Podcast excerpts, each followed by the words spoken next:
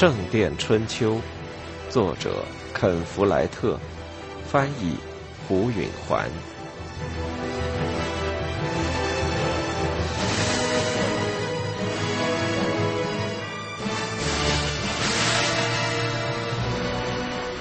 第四章，一。王桥大教堂的外貌实在不讨人喜欢。这座建筑物低矮宽敞，墙壁厚，窗户小。它是在汤姆这一代人之前建成的，那时候建筑匠师们还不懂得比例的重要性。汤姆这一代人知道了，真正笔直的墙要比厚实的墙牢固。只要窗户的拱券恰好是半圆形的。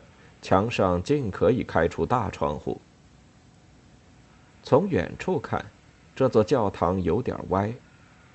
等汤姆走近之后，就看出了原因：西翼的一对塔楼有一个已经坍塌。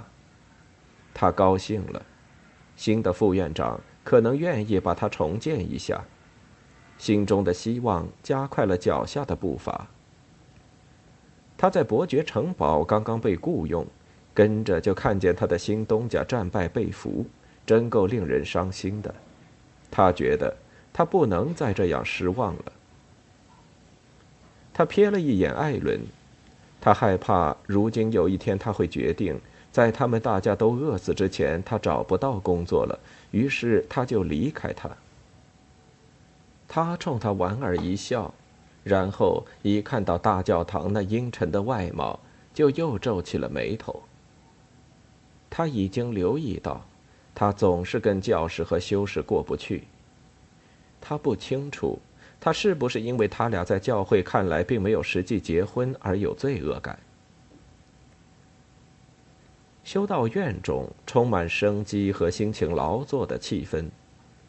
汤姆见到过慵懒的和忙碌的修道院，但王桥却是个例外。这儿好像提前三个月就做完了春季大扫除。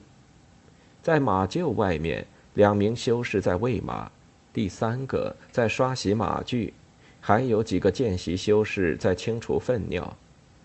更多的修士在打扫马厩旁的客房。外面停着一辆车，上面装有干草，等着铺到干净的地面上。然而，没人在坍塌的塔楼处干活。汤姆打量着那堆石头。那就是塔楼所剩的全部了。塔楼准是已经倒了好几年，因为石头的断裂边缘已经被霜雨冲秃了，塔下的灰泥也早已被冲走，而且那堆石头都已陷进软泥地里有一两英寸了。大教堂应该是受人尊敬的地方，居然这么长时间没有修缮，这很不寻常。那位老的副院长一定是闲散或不胜任，要么就是二者兼而有之。汤姆可能是在修士们刚计划重建大教堂的时候到来的，他总算来了运气。没人认识我，艾伦说：“你什么时候来过呢？”汤姆问他：“十三年以前。”难怪他们会忘记你了。经过教堂正面的西边时，汤姆打开了一扇大木门，往里看了看。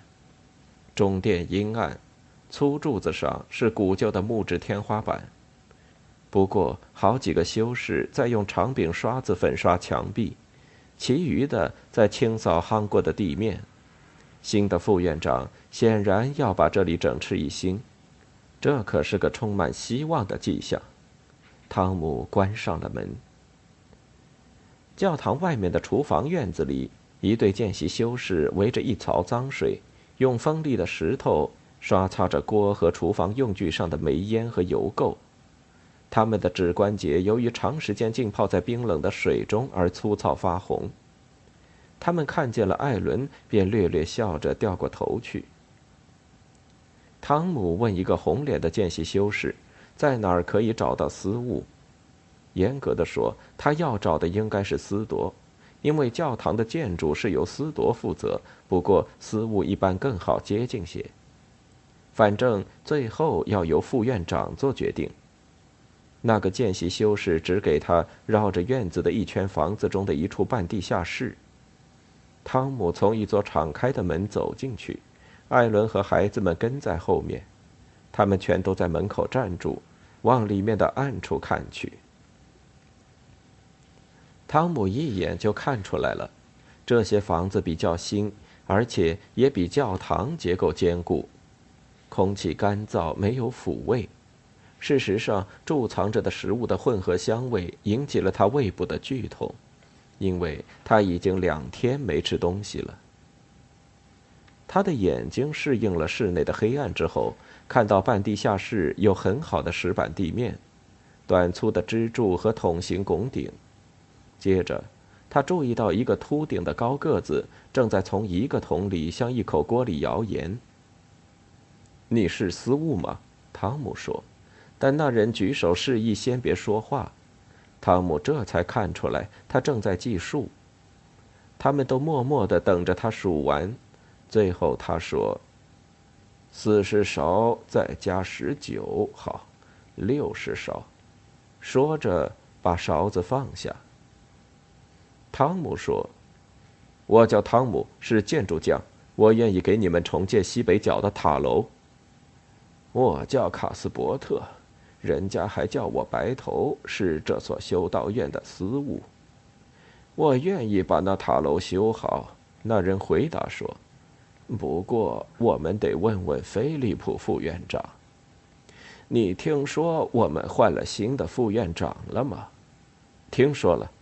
汤姆心想，卡斯伯特是那种友好的修士，通人情，好打交道。他一定喜欢聊天。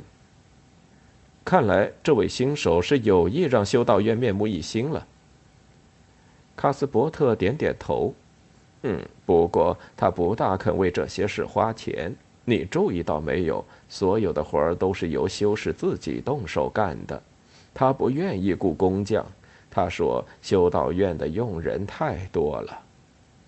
这是个坏消息。那修士们怎么想？汤姆旁敲侧击的问。卡斯伯特哈哈大笑，他的满脸皱纹显得更深了。你是个聪明人，建筑匠汤姆。你在想，你不常看见修士们这么费劲干活儿。嗯，新的副院长并没有强迫谁，但是照他对圣本笃戒律的解释，干体力活儿的人可以吃肉喝酒。而那些只读经和祷告的，就只能吃咸鱼和淡啤酒。他还有一堆详细的解释，从理论上说明这些理由是正当的，但结果是他有很多自愿干重活的人，尤其是年轻小伙子。卡斯伯特看来不是不赞成，而只是觉得有趣。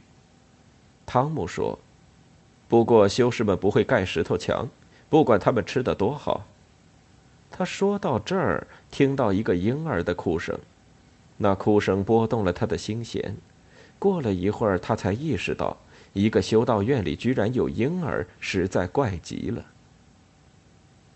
我们问问副院长吧，卡斯伯特说着，但汤姆几乎没听见。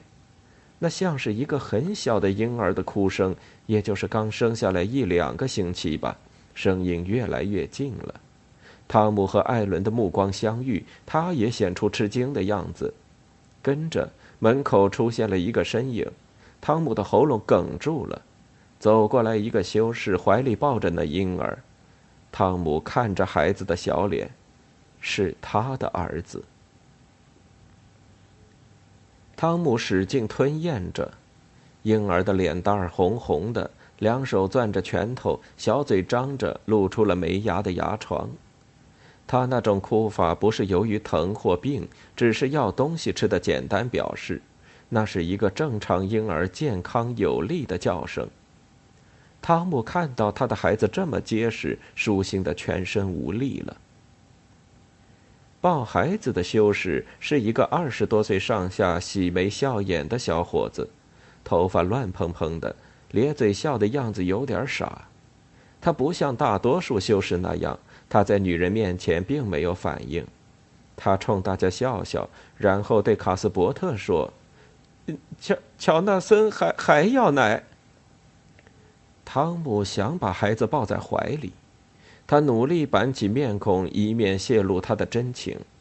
他悄悄瞥了一眼几个大孩子，他们只知道弃婴被一个路过的修士发现了，甚至不知道那修士把孩子带到了树林里的一个小修道院里。此时，他们脸上除了平时的好奇之外，没显出其他。他们没有把这个婴儿和丢下的那个联想在一起。卡斯伯特拿起一只长柄勺和一个小罐，从一个奶桶里舀出奶来，灌进罐里。艾伦对那年轻修士说：“我能抱抱这孩子吗？”他伸出两臂。修士把孩子送给了他。汤姆真嫉羡他。他一直盼着能把那个热乎乎的小襁褓抱在怀里，贴着他的心。艾伦摇晃着婴儿，他安静了一会儿。卡斯伯特抬头看着说：“啊，八便士约尼是个蛮不错的保姆，但是她没有女性的柔情。”艾伦冲着婴儿笑着：“他们为什么管你叫八便士约尼？”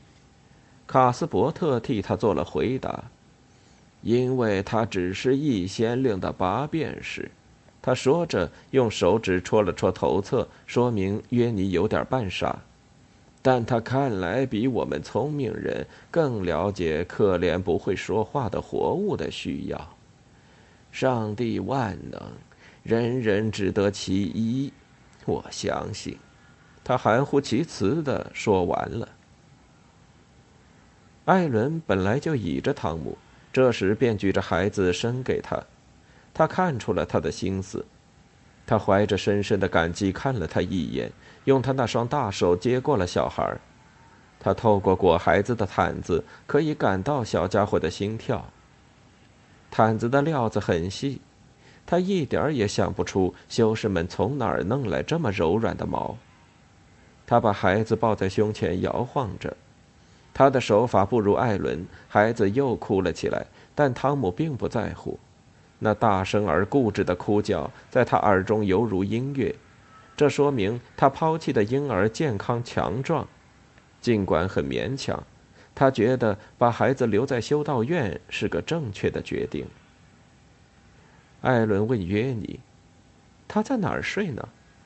约尼这次是自己作答：“他，他有张小床，和和我们大伙儿睡一个寝室。他夜里会把你们都吵醒的。” 哼，我我们呃，反正半夜要起床做早祷呢。约尼说：“当然了，我忘了修士在夜里和母亲一样是睡不好的。”卡斯伯特把那一罐奶递给了约尼，约尼从汤姆手中接过婴儿，很熟练的用一条胳膊抱着。汤姆原没想把婴儿递过去。但在修士们看来，他无权那样，所以只好放开。跟着约尼就抱着婴儿出去了。汤姆不得不压下自己的冲动，没有跟着出去，说：“等一下，停一下，那是我的儿子，把他还给我。”艾伦站在他身边，捅了他的胳膊一下，表示同情。汤姆意识到，他又有了新理由可以抱希望了。如果能在这里找到工作，他可以随时看到婴儿乔纳森的脸，简直如同他从来没有抛弃过他一样。看来好的令人难以置信，他不敢再抱幻想了。卡斯伯特正在敏锐地看着玛莎和小杰克，两个孩子都瞪大了眼睛，盯着约尼拿走的那碗油花花的奶。孩子们，来点奶好吗？他问：“好，谢谢神父，他们喜欢。”汤姆说：“连他自己都愿意要一些。”卡斯伯特舀了两木碗的奶，递给了玛莎和小杰克，两人都很快的喝光，嘴上留下一圈白印。“再来点好吗？”卡斯伯特主动说。“好，谢谢。”他俩异口同声地说。汤姆看着艾伦，知道他和他有同感，看见小家伙们终于有了东西吃，深为感激。卡斯伯特在盛第二次奶的时候，随口说：“你们从哪儿来？”夏陵附近的伯爵城堡。汤姆说：“我们是昨天一早离开那儿的。从那时起，你们吃过东西吗？”“没。”汤姆坦率地说。他知道卡斯伯特这么问是出于好心，但他不愿意承认他不能靠自己养活他的孩子。那就吃点苹果，好等着吃晚饭吧。”卡斯伯特说着，指着门边的一个桶。阿尔弗雷德、艾伦和汤姆走到桶跟前，而玛莎和小杰克先喝起他们的第二碗奶。阿尔弗雷德想拿一包苹果。汤姆从他手中把苹果拨回桶里，压低声音说：“只拿两三个。”他拿了三个。汤姆感激不尽地吃着苹果，他的肚子好受些了，但他不禁想着晚饭还要多久才开。为了省蜡烛，他高兴地想起来，修士们一般在天黑以前就吃晚饭呢。卡斯伯特使劲看着艾伦。我认识你吗？他终于问出了口。他看上去不大自在。我想不认识。嗯，你样子有点面熟。他没把握地说。我小时候在这一带住过。他说。啊，这就对了嘛。他说。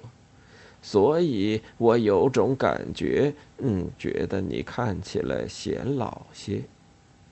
你的记忆力真不错。他冲他皱起眉头，啊，算不上。他说：“我敢说还有点别的什么。”别管他了。你们干嘛离开伯爵城堡呢？那儿昨天一大早遭到攻击，并且被占领了。汤姆回答说。巴塞罗缪伯爵被控犯了叛逆罪，卡斯伯特感到震惊。圣徒保佑！他惊呼道。突然间，他像是个让公牛吓坏的老姑娘。叛逆！门外传来脚步声，汤姆转过头去，看到一个修士走了过来。卡斯伯特说：“这是我们的新任副院长。”汤姆认出了这位副院长。他是菲利普，就是他们到主教宫殿去的路上遇见的那位修士，还给过他们美味的乳酪。现在一切都清楚了，王桥的新任副院长就是林中小修道院的老院长。他来这里时把乔纳森带了过来。汤姆的心乐观地加速了跳动。菲利普是个好心人，他那次像是喜欢和信任汤姆。他一定会给他工作的。菲利普也认出了他。你好，建筑匠，他说：“看来你在主教宫殿那儿没找到工作。”没，神父，副主教不愿雇我，而主教又不在。他确实不在，他已经升天了。不过我们当时并不知道，主教死了。是，这是个老消息了。卡斯伯特迫不及待地插嘴说：“汤姆和他全家刚从伯爵城堡来，巴塞罗缪伯爵被俘，他的城堡陷落了。”菲利普呆住了。已经，他嗫嚅着说：“已经。”卡斯伯特重复他的话：“你为什么说已经呢？”他似乎喜欢菲利普，但又有点提防他。就如父亲对征战回来、腰中佩剑、眼中露杀气的儿子。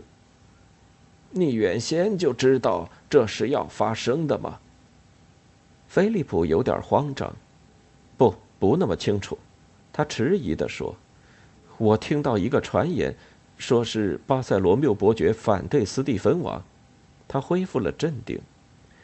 我们对此只能谢天谢地。他宣布说。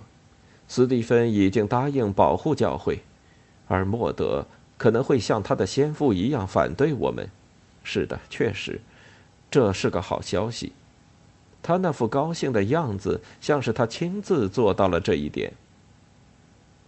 汤姆不想谈巴塞罗缪伯爵，对我可不是好消息。他说：“伯爵雇了我，就在前一天去加固城堡的防御工事，我甚至连一天的工钱都没拿到，真糟糕。”菲利普说：“是谁进攻的城堡？珀西汉姆雷爵士。”啊，菲利普点点头。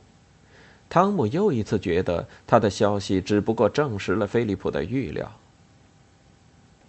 你们正在这儿修缮吧？是吗？